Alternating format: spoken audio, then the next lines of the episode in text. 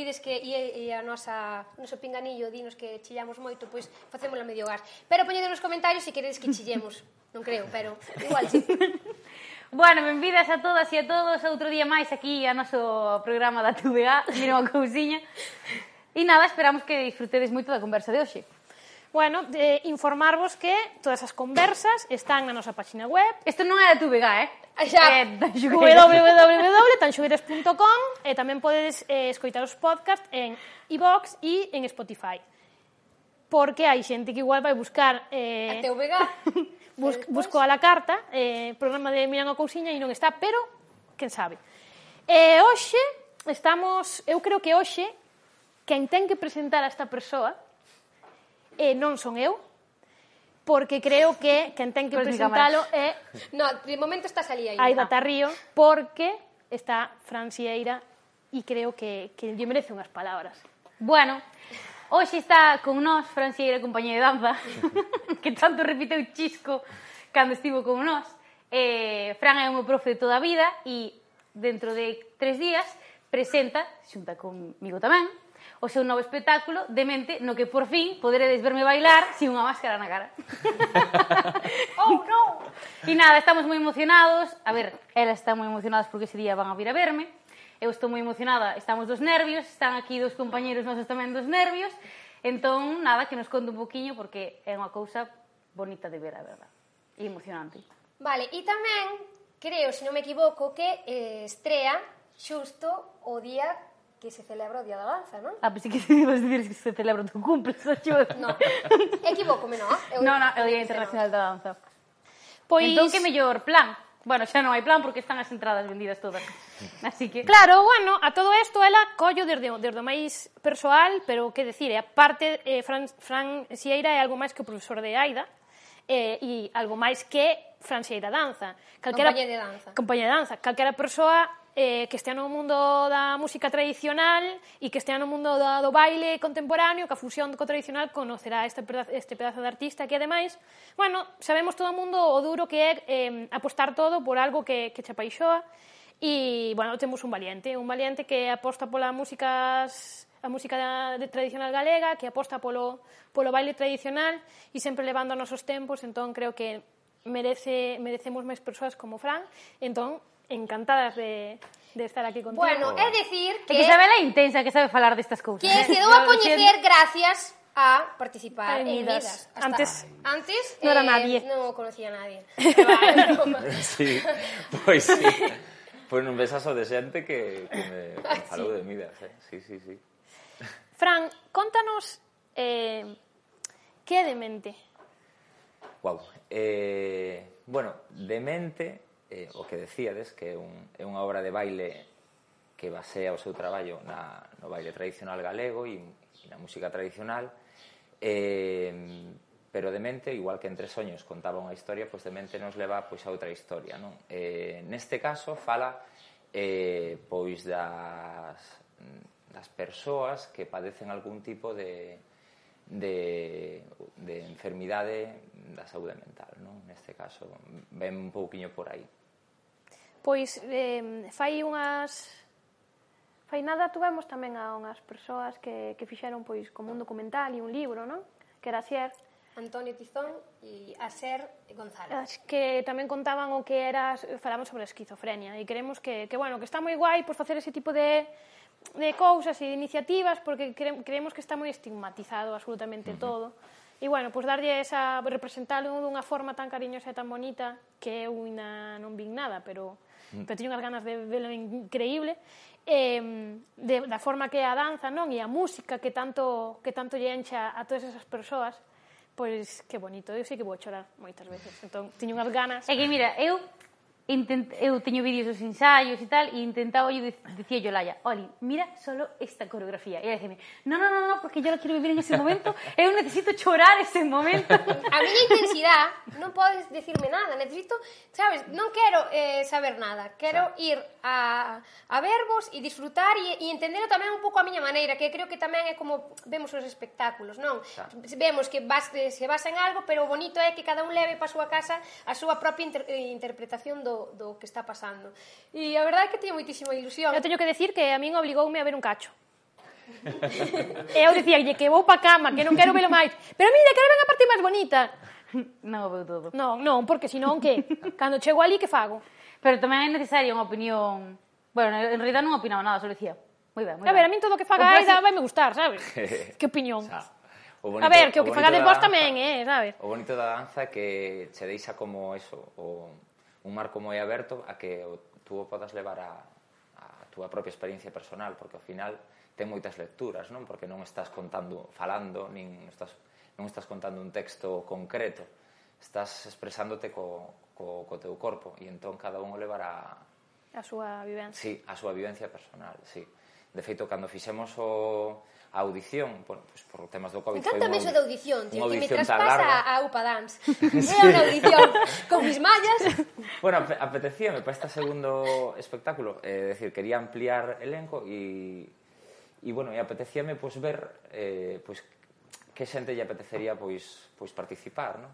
E, bueno, se apuntou moitísima xente, a verdad que me quedei sorprendidísimo incluso de moita xente que, que, bueno, que para min son referentes e de repente me aparecían aí, eu digo, dios mío, pero si me impoñen a min, que vou a facer eu aquí con, con esta xente?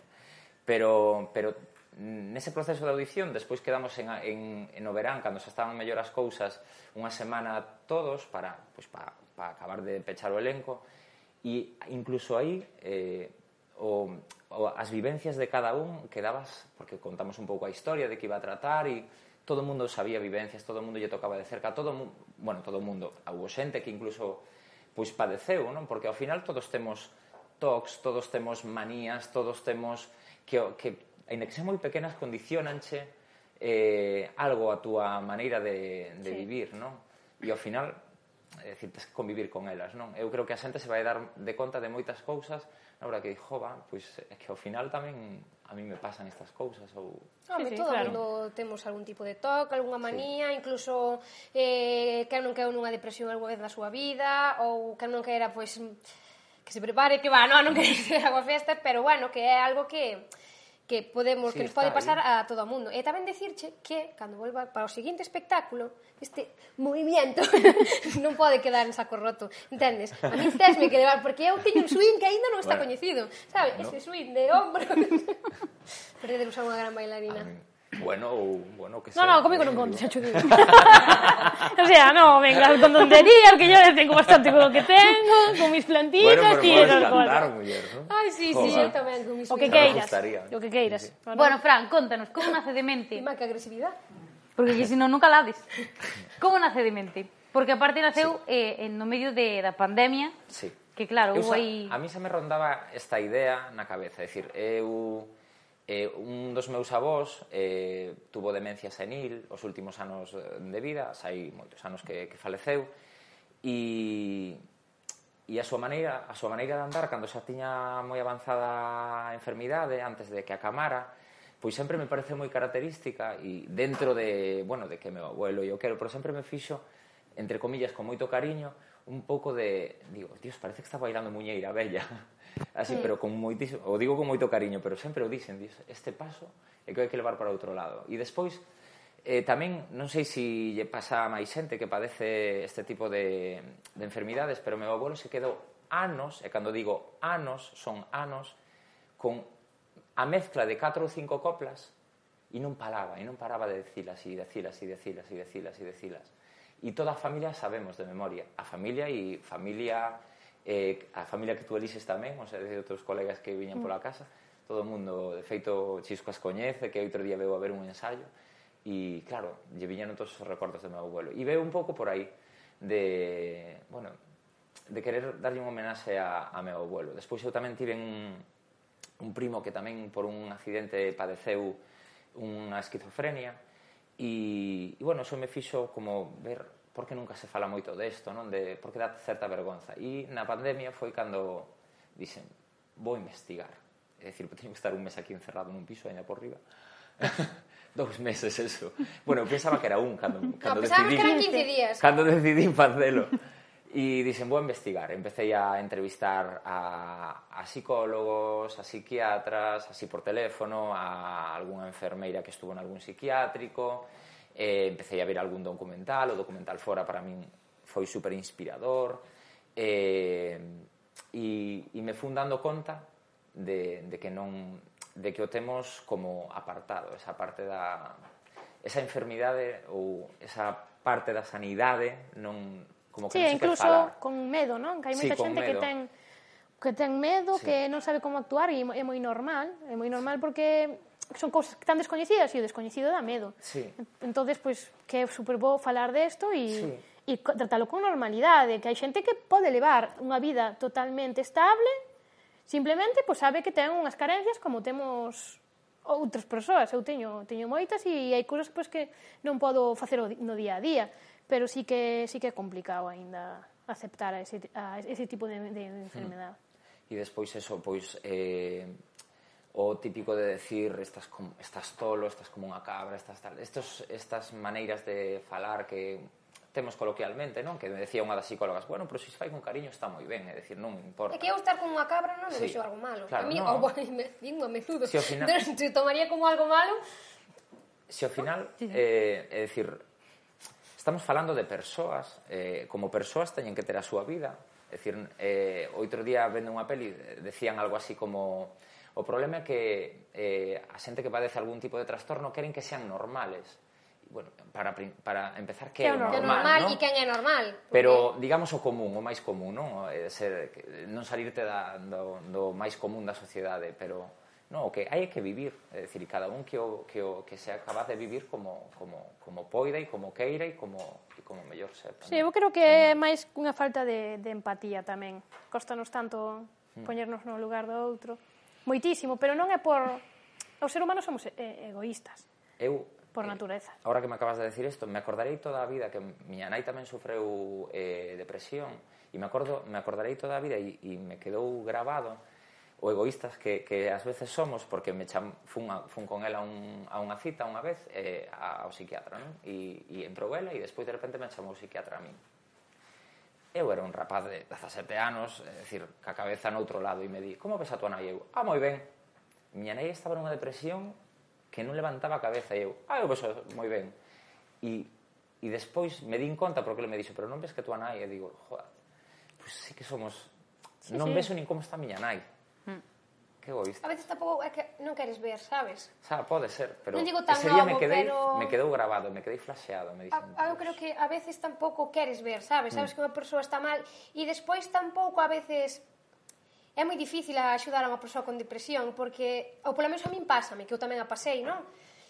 E é moi difícil poñerse no ou empatizas pasando ou se non sí. é moi difícil. Eu agora podo empatizar con persoas que pasaron depresión porque eu pasei, pero hasta que ti sabes o que é unha depresión e o mal que se pasa e, e, e que só te podes axudar un mismo, sabes? É que os demais poden axudar pero que un mismo ten que ter o, o, a fortaleza de salir e de, de recoñecer que ten un problema. Entonces, uf, que os demais, eu creo que o, si quen estea contigo en ese momento, creo que o pasa igual ou peor que, que, que o que está pasando, eh? Porque tamén sentir esa, esa sensación de non poder botar unha man Xa. e como facer sí. que te sintas millor. Bueno, pero creo que hai que estar aí, sabes? É decir, eh, a persona creo que ten que salir cando poida salir, sí. cando teñas forzas, pero quen fala dunha depresión, fala dunha adicción, fala de... Sí, sí, de final, todo, son, sí.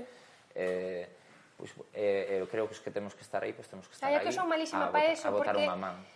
Eu quero pero que... cando necesite. Sí, eu quero que a persoa estea ben, entonces agobioa Sa. E sempre digo do, mi plans. Doi fe, sei notaria. Entón, claro, as persoas non quere, pero estou aí, estou contigo, eh, sabes que te quero, non sabes que tal, e. Pero todo eso cada cinco minutos. bueno, pois, pues, eh, de mente, o que queremos é darlle normalidade. É decir, queremos poñer o noso gran área para que non... para darlle normalidade, é decir, para que... Oye, que se pode falar destas cousas, que existen, porque as temos como aí aparcadas, non? É decir, hai que falar de... hai que dar normalidade Ah, Home, sen claro máis. que sí. E, e despois pensar que, que non hai un ser humano igual sí. que o outro. Claro. Eu sei que a, en momentos eh, o público se pode sentir incómodo pero pero está eu creo que está ben tamén.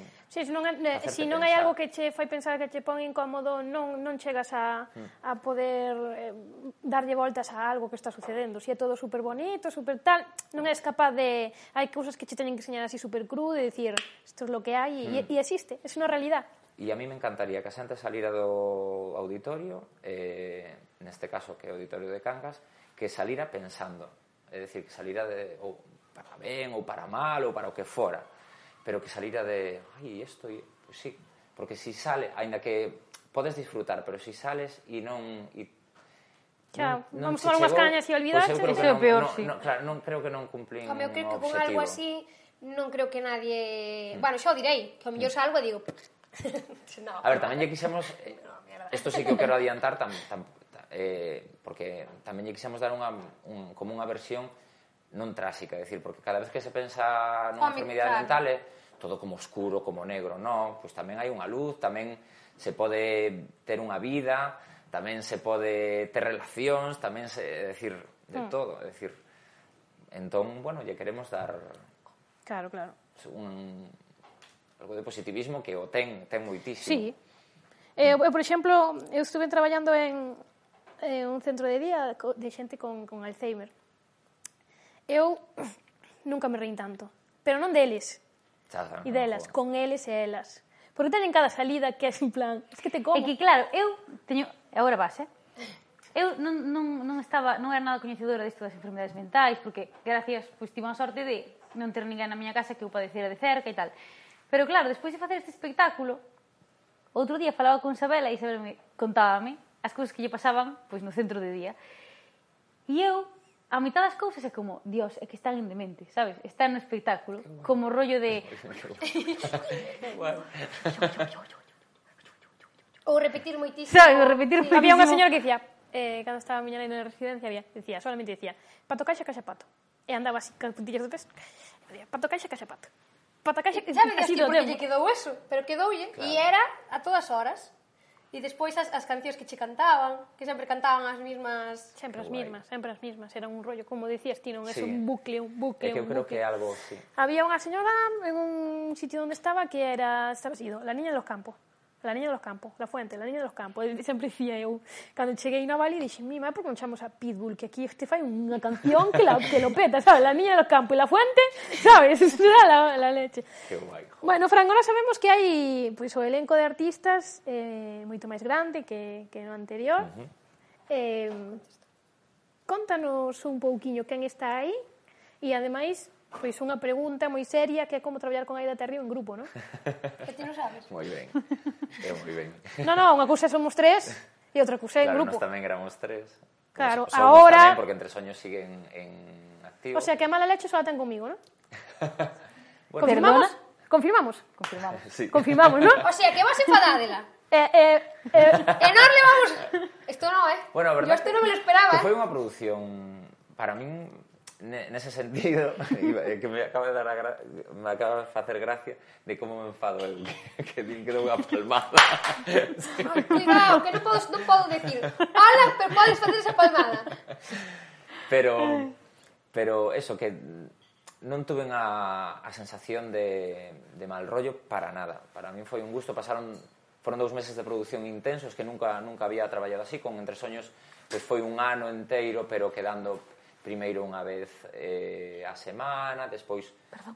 O sea que foi distinto e, e a verdad que sí que é un reto porque creo que bailar se, ao final seis horas eh, de luns a venres durante dous meses Uf. E ademais en co, eh, co coronavirus, deste rollo sí. de no podo quedar con fulanito, podo ver con sí. fulanito, porque ao final... Feito, nos coidamos moitísimo, porque ao final éramos casi como unha burbulla, de, e, e claro, pero moi ben. Eu, a verdad que para min unha experiencia para repetir, claro. Pois, pois genial. Bueno, o elenco nombro que sí. me dixesedes antes. Sí. Eh, está... Espera. Está falando... Non, non vos preocupedes. Estamos a colación do de outro. Cando me contestes mal algún día, me voy a enfadar, eh? Dicir, paz e amor. No, que ahora es una casa, venga. bueno, pues temos a parte de Aira, está Patri Sánchez Sebane, Adela Otero, eh, Martín Mondragón, eh, Artur Puga, André Adrio y Dani Rodríguez. Y se me olvida alguien. Espero no. que no. Ah, vale. Pensei que ibas decir Dani Rovira. Hola. Hola. E despois baixo a dirección de Carla Diego, que é unha bailarina e coreógrafa eh, catalana, que agora está fincada en París, que é unha crack e ten unha visión da danza unha estética, eh, traballando a estética moitísimo que é moi moi bonita. Que guai. Sí, por ahora e me gusta, creo que está moi guai que que nos besan con ollos por ahora de, de fora. Sigo pensando que nós aínda nos poñemos moitos frenos. Claro. Se ves do mundo, bueno, eu eu falo por mí mesmo, non podo falar por los demais, pero veño do mundo tradicional e o mismo que en Entre Soños decía, no, pero como vou a facer eso con eso si eso, no, eso é es unha, unha altolura xuntar isto con isto, no? e, bueno, mola que de, veñan dende fora e se digan... Claro, eu creo nós temos unha claro, unha teoría. Este lenguaje, pero rompeo como que. Claro, as cousas bueno, é un pouco Claro, tratar todo con moitísimo ¿eh? respeto, con moitísimo cariño que estás facendo, mm. pero eu creo que a veces temos moito xa non é o medo que nos poñamos a nós mesmos, sino o medo como tomar a xente. E eu creo que, que cando, cando xa non tes medo a eso, empezas a ser claro. libre e empezas a disfrutar de verdade porque senón é imposible.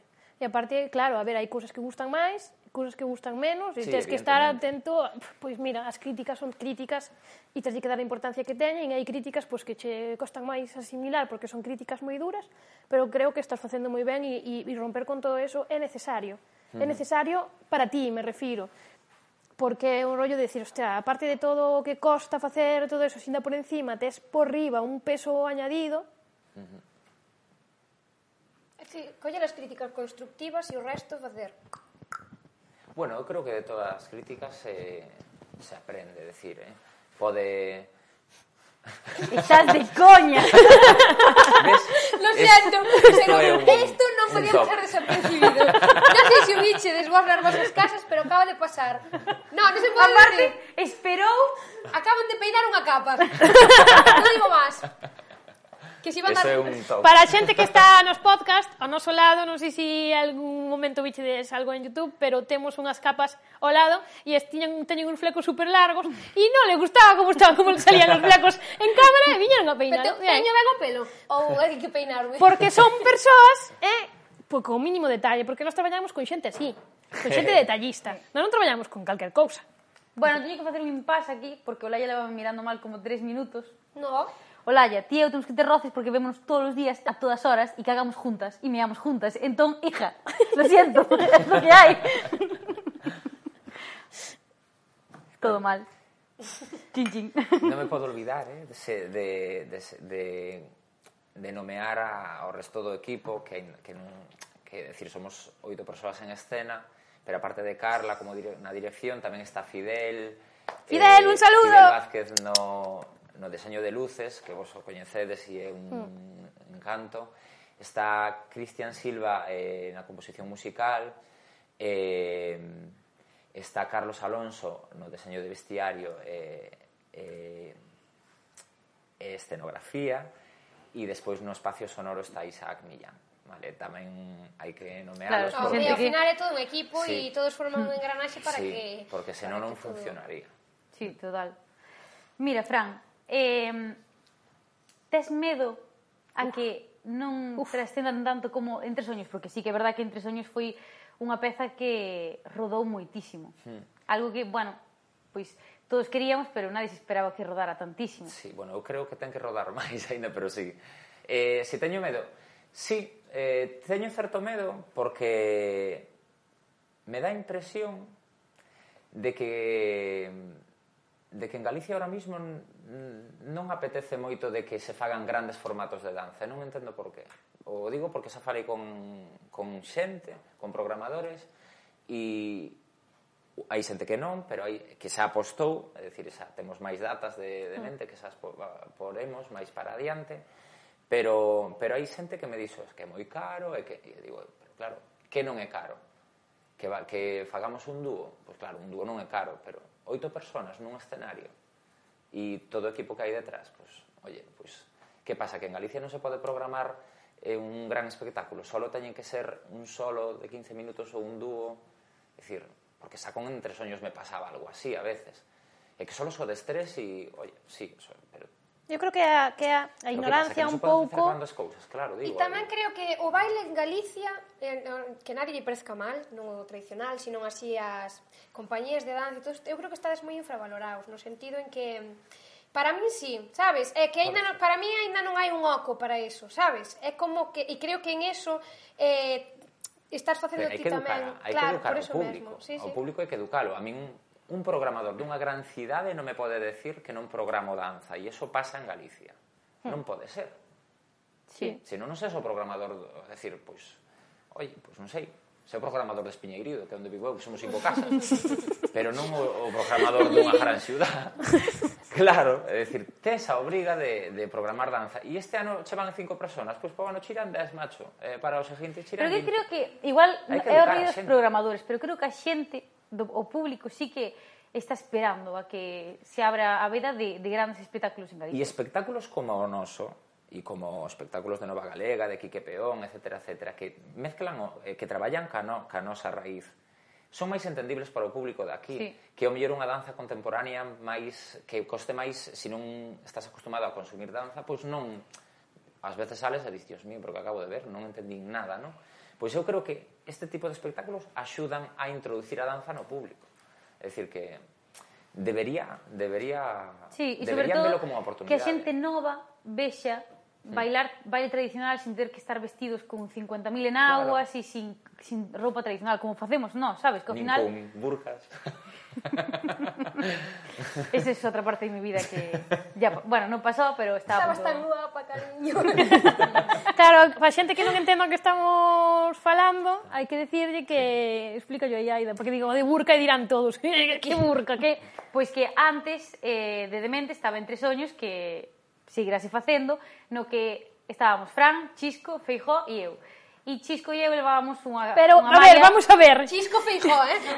vamos a ver, vamos a ver. Estaba Aida, estaba Fran, estaba Chisco e despois, a veces, viña Feijó. Ela era o gran, era o gran, era gran protagonista. protagonista. El, ali vamos. Claro, é Chisco Feijó é o nome e apellido. Que quede claro. Vale, pois estaba Chisco e Feijó con unhas, eh, con unhas mallas nas que non se nos vía a cara. Entón, pois agora, a verdade é que, a, a ver, a min ao principio molábame, porque non estaba acostumbrada a estar bailando e ter que poñer unha expresión facial. Pero logo decía, de, despois de, eu que sei, 15 espectáculos, era como, vale, me sinto preparada para quitarme isto.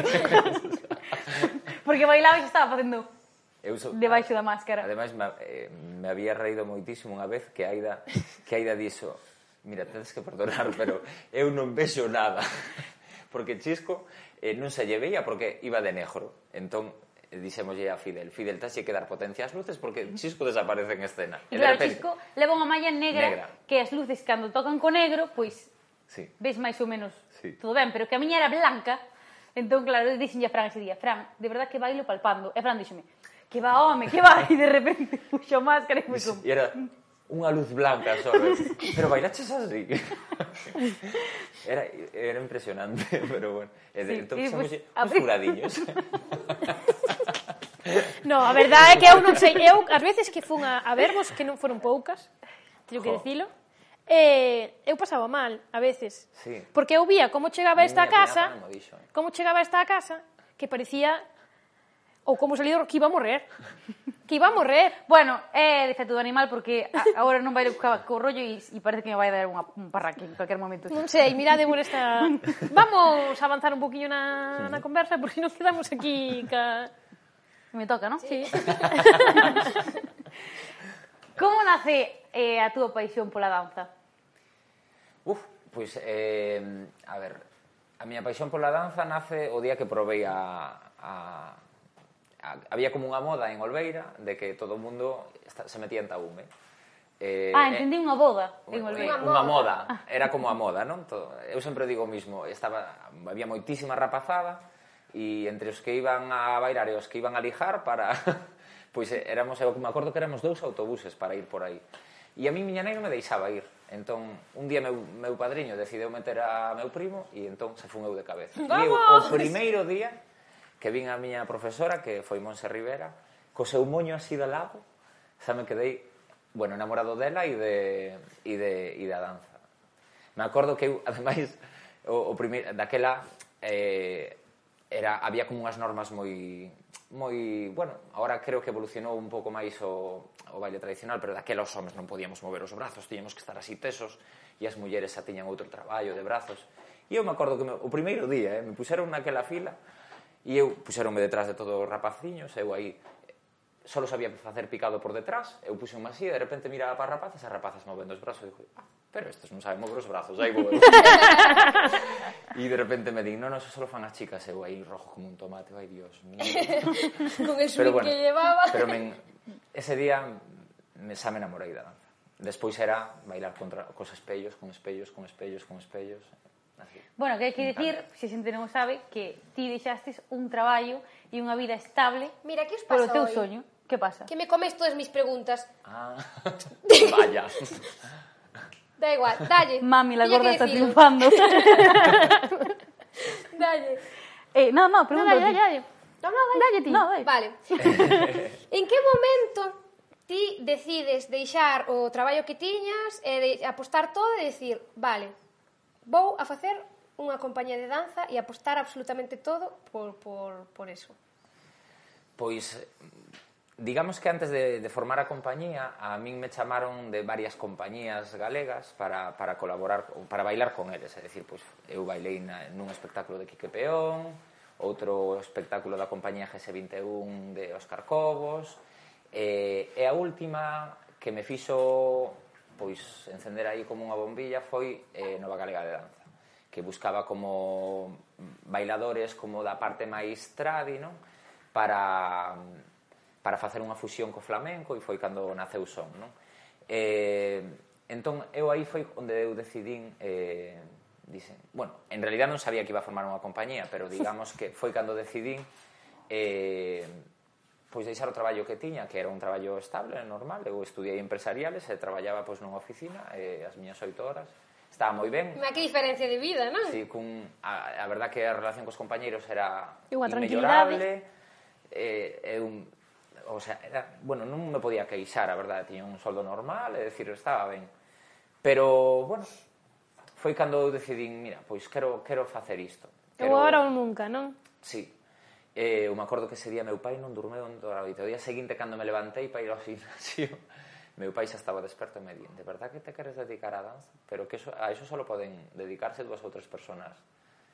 Eh, non hai, é dicir, decía que, bueno, que non había mercado para todo o mundo. E, bueno, e digo eu, mira, pois a volver a onde estou tra... a volver a, a sentarme nunha oficina, pois espero que aínda va tempo. Para eso teño esos, esos estudios aí, non? E quixen intentalo. Dixen, pois eu, eu dixen, jova, si tantas compañías me chaman, digo eu, bueno, tantas, para mí foron moitas, non? E pois, pois algo é que algo, algo verán, non? E digo, pois eu tamén quero, eu quero contar a miña versión de, non? E foi como que descubrín a través deles, pois, oye, pois, como se lle pode, utilizando a lenguaxe que sabes, non? Que aprendeches desde neno, pois, como podes empezar a, a expresarte e contar algo, non? Que non sea puramente, pois, vamos a representar unha muñeira da Fonsagrada ou algo así. Non? E que vertixe, non? Sí. Yo un que... rollo de, uh, como unha montaña sí. rusa, decir, mi madre, como meta la hostia. Dixeches, antes dixeches que atrevido, mm. eu, que inconsciente, pensei eu. Sí, millor. pero a, realmente tamén é un pouco o que fixemos nós, entón, Espero que aquí hoxe é un pouco tamén o, o que fixemos nós, non? Decir, pois mira, este é o que queremos e ao mellor hai momentos que te tens que apretar un pouco máis o cinturón, pero adiante, sin máis. Así. Ah, sin máis, sí. Eh, sí, eu creo que, que bueno, tamén a ser atrevido... Eh... Eu creo eh, que non o pensas moito tampouco. Chega a parte da inconsciencia. O sea, pénsalo, pero lo justo. Porque se, si, si xa o repensas demais, xa é como, non, non, non. No, no, eu, teño un, eu teño un problema. Como se me meta algo na eh, cabeza... Eu, sí. Eh, eu son das persoas que diteste que repetir das cousas que fajas e non das que non xa, fajas. Xa. Eh, eh, como se me meta algo na cabeza que teño que sacalo, teño que facelo. Pasoume igual con entre soños e, e con, e con demente foi igual porque digamos que a parte máis eh, financiera, pois, claro, eu como empresario teño que pensar, jova, estamos no medio dunha pandemia, eh, estou eh, aumentando elenco, eh, estou, é dicir, ao, ao final estás intentando crear un proxecto moito máis ambicioso, pero no momento mellor que menos apetece, que menos, é dicir, se o pensas empresariamente, claro, diste... pero se, empezas, eh, se o pensas empresariamente, que cousa será mellor? Empezar a despedir xente e no momento que tal, non, sabes, é como que subes a costa e, e de repente xa baixas, ou decir, aposto todo e cando me abran a porta salgo como un fusil. Claro, Eu que é o mellor. Que, que non arrisca tampouco non jana, Aí está. Tamén creo que a, é decir, que as administracións teñen que moverse máis. E máis pola, polo noso baile. É decir, eu me din conta que como compañía profesional ou estamos no, como no, no rol profesional, non? eh, que estamos no circuito, na rede galega e tal, que eu, por non haber unha titulación de danza galega, só con desventaxa con calquera persoa que teña a súa titulación de danza contemporánea sí. e saca o seu espectáculo de danza contemporánea ou danza clásica ou danza española e flamenco, o que sexa. E, jo, vale, levo desde os oito anos bailando. Poderei ter, saber máis dunhas cousas ou outras, pero ao mellor algo sei, non? Claro. É dicir, dadenos oportunidade de, ou polo menos as mesmas oportunidades que, que outros, non? E ao final estás en desventaxa nese sentido. É dicir, eh, por ahora non temos a rodase e ojalá detrás miña veña moita xente que se anime e se tire e se tan inconsciente como a mí. Bueno, claro, te, para, para alguén ten que abrir as portas, non? Antes que ti abriron outros e outras. E eh, falando deso, perdón, que despois se me vai. Eh, quen son ou quen, eh, que tamén pode ser os teus ou, ou, ou, ou a túa referente para os teus espectáculos, coreografías ou alguén que te inspirara en especial para facer o que faz hoxe en día?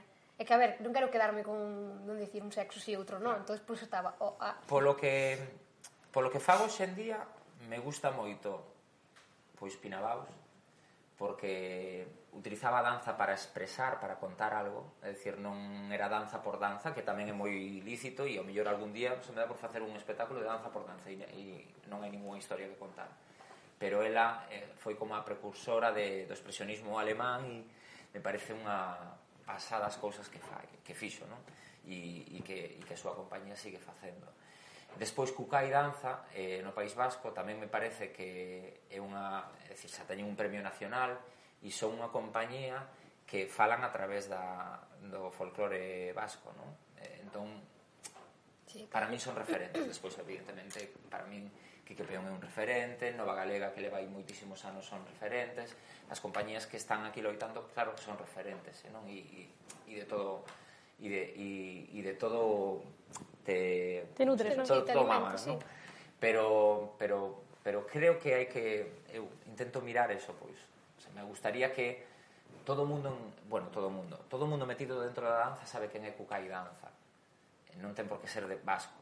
Non, joa, pois eu tamén quero que, que haba re, eh, compañías referentes en todo o Estado español que, que sean galegas, joa, e que, que, e que falen a través da nosa linguaxe que moito máis rico que moitísimos que están aí super explotados. É que eu creo que temos un problema que, que na música eh, como que rexeitamos o noso, non? E de feito, cando David Vilariño, que foi o outro director que estivo con nós en Entre Soños, veu a danza tradicional, flipou, e Carla, cando veu a danza tradicional, flipou, entón, por que os de fora sí, pero os de dentro non, sabes? Sí, aí temos que cambiar o chip. Eu creo que as novas xeracións están cambiando. Eu creo que vos estás facendo un traballo moi bo sí. coa música, igual que outro, outros eh, grupos. Bueno, creo que se están facendo cousas moi diferentes e eso está moi Eu creo que, que ahora mismo estamos en un momento tanto eh, de todo, non? A nivel en Galicia, moi bo. Sí, moi sí, bo. Sí. E que... Ojalá as administracións o se den conta. Bueno, a administración non lle quedará outra que darse conta. Sí. Vai chegar un momento no que, no que xa estamos cansos todos e cansas de, de que haxa un, un prexuizo pola nosa lingua, polo, nosa, polo noso canto, polo noso baile, pola, pola nosa identidade, non? A veces parece que é unha mm. tomadura de pelo. Que ao final é o que eu che decía, o outro día, eh, bueno, hai aí como un plan integral da danza en Galicia, non? E, hmm. e por circunstancias da vida non hai nadie da, do baile tradicional aí sí, nese, nese equipo de traballo. Entón, joder, que o... Que, perdón. No, eh, danza galega, galega, galego, Galicia, non? Eh, vamos a ver, danza contemporánea leva galego? Non, pois, oye, pois polo menos primeiro galego, non? Dijo eu, tal levamos o nombre. Sí que é verdad, lo de la palmita, no, sí, eh? É que, é que outro día falando con colegas e, e que, que teñen toda a razón, jova. Evidentemente hai que apoiar a cultura, pero sobre todo e ante todo, é dicir, outro día decía, eh, decía unha, pero non quero nombrar a nadie, non, pero decía, se si hubiera mil millóns de euros, pois pues a, a repartir. Pero se si hai un euro, oye, pois pues polo menos nos levamos o nombre galego, galega, claro. Eh, é dicir... Sí, sí, ahora... Galego, música folk galega, é dicir eh, baile tradicional galego. Isto cambiará. O problema é que somos nós mesmos os que levamos este tipo de perxuizos tamén e o rollo de vou haber unha, unha compañía de danza que vende non sei donde de París, entonces pago os cartos que canto sí. vale? 50 euros, vamos ver o Circo do Sol. Pois pues si venga, eu, 60 euros, 70 eu hasta aí eu mismo como compañía pequei diso, porque eu que, eh, falábamos de poñer as entradas eh, a un precio e eu mm, me rajei. Digo, si eu mismo teño ese presuito... Si non te valoras ti, non te vai valorar. Claro. E ao final é como todo, parece que o barato é o pobre. Pero de repente, sí. Sí, sí, sí. E o que vale máis sí. xa ten mellor produto, cando non é así. Moitas Está veces claro. non é así. Entón, e, eu creo que... Oh, e as cousas oh, hai que pagalas, claro. que ao final é un esforzo enorme. A parte y... que non faz ningún favor. No, no, no, porque non te faz ningún favor a ti, nin estás ningún, facendo ningún favor aos teus compañeiros que están noutras compañías de danza que sí, teñen sí, sí, que defender o seu caché. Si eu despois me din conta, dicen, non, fixen mal en esta ben, é dicir, sí, home, claro. fallos e Claro, todos temos dereito de cometer pero, erros. Pero fixen mal, estou, estou convencido, non, non, había que porque si, o que tú dis, si xa ti non pensas que vai ser que vai ser caro, joa, si Si despois te vas a, a, a Madrid a ver un espectáculo de danza e pagas 30, 40 euros. No, si xa pagas 30, 30 euros con dos cubatas. E sí. e y, traballo que hai, porque vos a, eh, ao, ao algún dos que nos estades ou algunha dos que nos estades vendo ou escoitando iredes a este xoves 29 a Cangas ou o 30 a Vila García e veredes que vos vades ver esa parte que eles van representar pero eu que que estiven vendo posto da evolución de Aida, como traballaba, digo Aida porque porque Sí, claro, a Aida. Eh, toda a evolución e todo o traballo que hai detrás E toda a xente que, que está metida no medio, como xa dixo el, esa xente hai que pagarlle. E esa xente está, eh, lóxicamente, eh, facendo un traballo. Entón, creo que a veces non se dá a xente de que... Ti ao final eres a, cabe, o, o, a cabecilla en isto, pero ti, claro, de ti dependen tamén todos os outros soldos, non? E, e é o que nos pasa a nós tamén, cando nos damos a cara, pero que detrás nós hai moitísima xente claro. traballando. Entón, a ver, que se hai que pagar unha entrada, pagas unha entrada E tamén hai que pensar que aparte de estar disfrutando estás axudando un compañeiro, non? Eu, eu quen di un compañeiro, pois a unha persoa que tamén... E ademais, estás pagando porque esta xente traballando para ti nese mismo momento, en directo e... Pero xa, aparte de eso... Non un favor, eh, ti estás comprando un produto e... e claro. Xa, pero tamén, cando compro algo, cando compro, cando compro algo, non? Ou cando vou a unha tienda de comercio local, ou cando vou a ver algún espectáculo, aparte de que vou porque me apetece e porque quero facelo e porque tal, tamén penso a veces en pois, oye, sabes, para mí tamén é unha aportación. Uh -huh. Entendes? A aportación de que ti me vas a devolver todo o, o que eu che din, non? Uh -huh. Pero é unha cousa de, pois se hai que pagar 30 euros por ir a ver un espectáculo, pois, oye, pois mira, non me compro aquelas meditas bonitas que vi. Sabes? Quero decir que... Ainda non temos, si, non temos moita É dicir, temos que acostumarnos máis a consumir máis máis cultura. Sí. Máis cultura e, sí. e axudarnos entre nós tamén. Hmm. Porque ao final é iso, unha axuda, non? Eu tamén o vexo como... Cando, a veces tamén as persoas cercanas somos as peores, non? Porque a veces, ao mellor, por certos concertos, pois non pagas a entrada. Ou, ou por ah. exemplo, eh, ou vas a, a calquer sitio e como é teu colega non pagas. Eu que sei, sabes? Que non podo falar, que, que invitaste, pero eu non dije nada. E, e invítame a primeira, pero eu son das que vai aí a pagar a entrada e ver 80.500 veces. Si, cantas veces fostes ver entre soños. Entendes? Sí, sí, Creo sí. que, que todos temos que remar e axudarnos todos entre sí. todos e a mesma vez para disfrutar. E ao mellor algún día vas e dicindo, va, a ver que me atopo. Uh -huh. Pois porque conoces a persoa e de repente dis, ostra, me acaba de abrir un mundo, porque o da danza non tiña nin idea. La del vientre tú... da danza non tiña nin idea, claro, e eu fun a ver entre soños e gustoume tanto, sabes, que, que fun a velo máis veces. Oh, pois, isto non ten nada que ver. Claro, que sea outra historia, que, que é totalmente... Cre... Claro, eu creo que isto... Bueno, é unha aposta totalmente diferente e creo que é importante para, para a compañía, non? Bueno, Ai, si, no, me... É como, supoño que será como cando sacas o segundo disco, non? Que todo o mundo dirá, a ver por onde tira, non? Sí, sí, eu creo que é onde che posiciona tamén. Eu creo que estou dentro e vexo, creo que é unha evolución. Sí, seguro. Ti non podes ser objetiva. Sí, Aquí la que no. tengo que hablar soy yo. Soy moi objetiva. Ti que falas? Non sabes nada. Eu vin medio. Eu podo hablar dese medio. A mí me gustou outro día... Medio do, outro do día fixemos un, un último ensayo antes de que rematáramos a residencia artística. Fixemos un ensayo aberto ao público que non habíamos feito ningún. E outro día un, un rapaz decía... Eh, non chegou como, pero, pero bailades galego, é dicir, que non se entende cando acaba o galego, cando empeza o contemporáneo. Claro, pero pues ese é o... E eu digo, jova, pois pues, que guai está feita... É dicir, que, que digas eso, para min é un reto, porque ao final... Sabes? Fusión, claro. claro. Claro, despois para sí. ti será algo super bo que digan que non se nota, para outros dirán, pois, pues, vayan, eh, caca sí, porque claro. non se nota la diferencia de tal. Entón, eu creo que tedes que ir aí a disfrutar sí, a tope. Sí, xente que diga, jova, pero cando van a bailar claro. tradi? Bueno, pois... Pues, non claro. ten por que ser tampouco unha proposta... Mire, eu creo que claro. ese tipo de espectáculos son necesarios solamente para que a xente de Galicia vexa de dancer como apareceu outro día na primeira e sepa que o que se está bailando non é baile tradicional. Ou que a xente de fora que se cando vexa un ba... eh, a xente que di que está bailando baile tradicional galego diga mmm, creo que non. E a, e a xente que leva eses tipos de espectáculos, porque vino e como que me ferveu un pouco, bueno, a xente que leva ese tipo de espectáculos, así como ti, por exemplo, para montar algo contemporáneo, chamas a alguén xa. que controla sí, ese tipo de xente que por que non chama a unha persoa que controle baile tradicional para que lles enseñe? Estás toda a razón. Sí, sí. Si hai moitísima, moitísima xente que pode dar cursos. Sí. É a miña aportación. pois sigue con la aportación porque te toca la pregunta. Xa, xa, xa contestou. Ah, xa contestou todo. Pois acabamos, non? No, hai que decir que a principios do mes que ven saldrá animal. Ah, a ver, tía. Levamos ensayando esto unha hora. Porque iba a decirlo Fran, despois non sei que dicía Aida, eh, jova, Chisco e Feijó, sacan un tema que me dá moita pena que non este dentro do, do elenco neste espectáculo pero é porque ele está traballando no seu disco e, e por problemas de axenda e de outros de traballo pois non pudo participar porque eu necesitaba facer a produción en dous, dous meses eh, pero bueno, que Chisco é parte da compañía e o será sempre, aparte de ser como meu irmán. E, e Fijó tamén, é parte da compañía.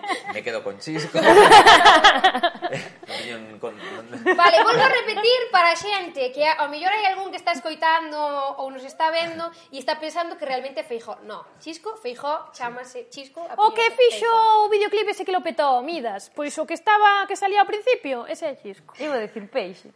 Para a xente que non tiña nin idea, despois, claro, podedes encontralo en outras cousas, como peixe, peixe single... Eh, sí, pois, E que saca o seu segundo traballo agora en a, a principios de que ven agora, maio. Sí. Eu teño unhas ganas, teño unhas ganas Eu de ver tamén. eso. Sí, eh, nos, a ver, temos moitas ganas de velo, creemos que vai ser moi guai, polo que nos contou.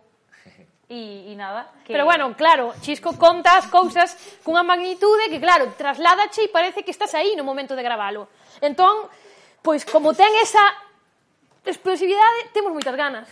Sí. Yo no dije nada, ¿eh? Pero ¿qué tienes que decir?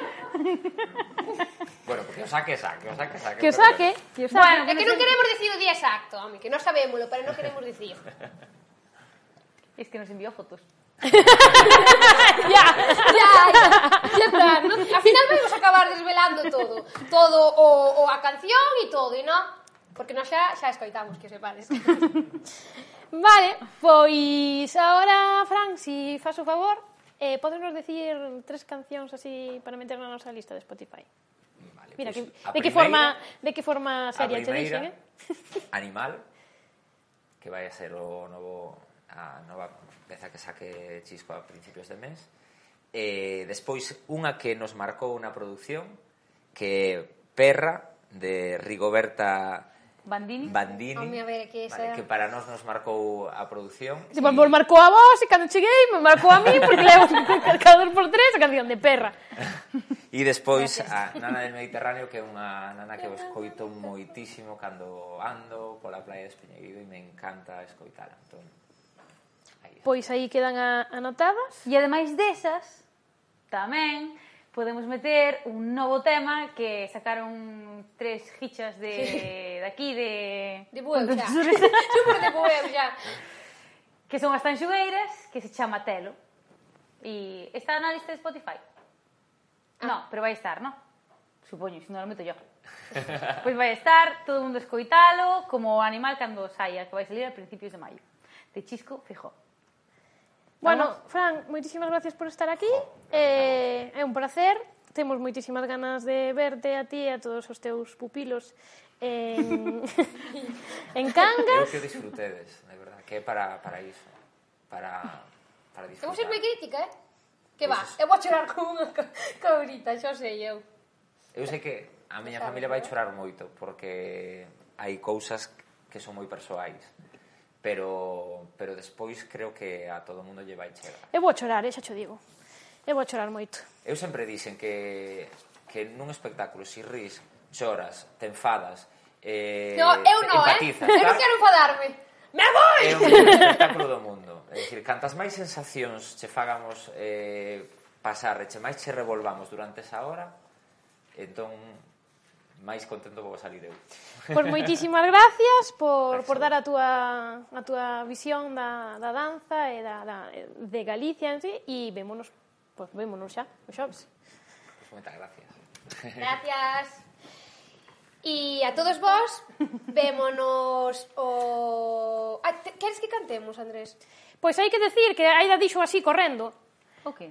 Dixo así correndo, pero sí... Como eh, correndo, sí? Correndo, porque hai que decir onde poden escoitalo. Ah, sí, pois pues correndo.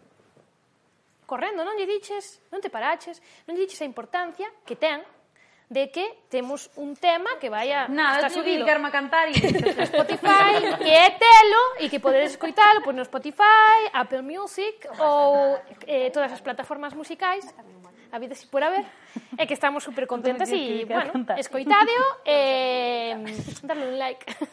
eh, creo que o mellor que podemos facer pois é cantar un pouquiño, un trociño de, de telo. Mira, só vou dicir unha cousa. Dígolle que baixen, que se paren un pouco... No, vale. Sei que... Nada. No, porque temos un técnico de son que... Dios le cando nos dean... É eh, eu, eu DJ del cando, cando estaba... Cando nos den paso, empezamos. Xa, empezamos. Espera, espera, espera. Triste.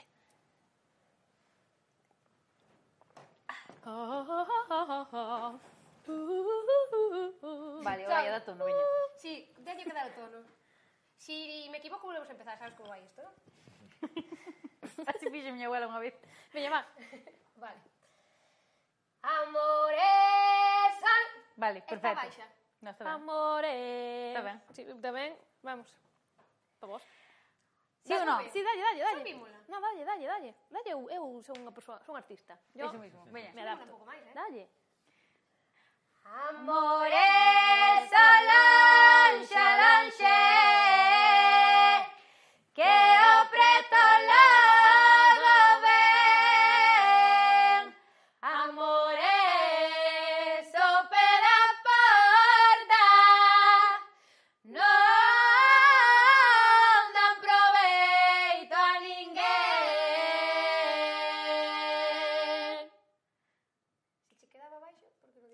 aí está. Escoitade telo. Aplaudídenos, por favor. Gracias. Descrito, Laia. Eh, bueno, pois moitísimas mm, gracias por estar con nós un luns máis. Eh, recordarvos que o luns que ven estaremos con Pepe Carracha, firme tacha. No, no. Ah, con Dani Piñeiro. non lo vi, onde estaba? E que vin a todos, ah. pero non me acordaba se si era ese o día e eu non quería meter a pata, que despois verron aquí produción. E, eh, e nada, que gracias por estar con nós e por arruparnos sempre e mamá, te quero. Así que vémonos o lunes que ven con Dani Piñeiro e Fran, moitísimas gracias por estar aquí con nós. Queremos vos! Chao, chao!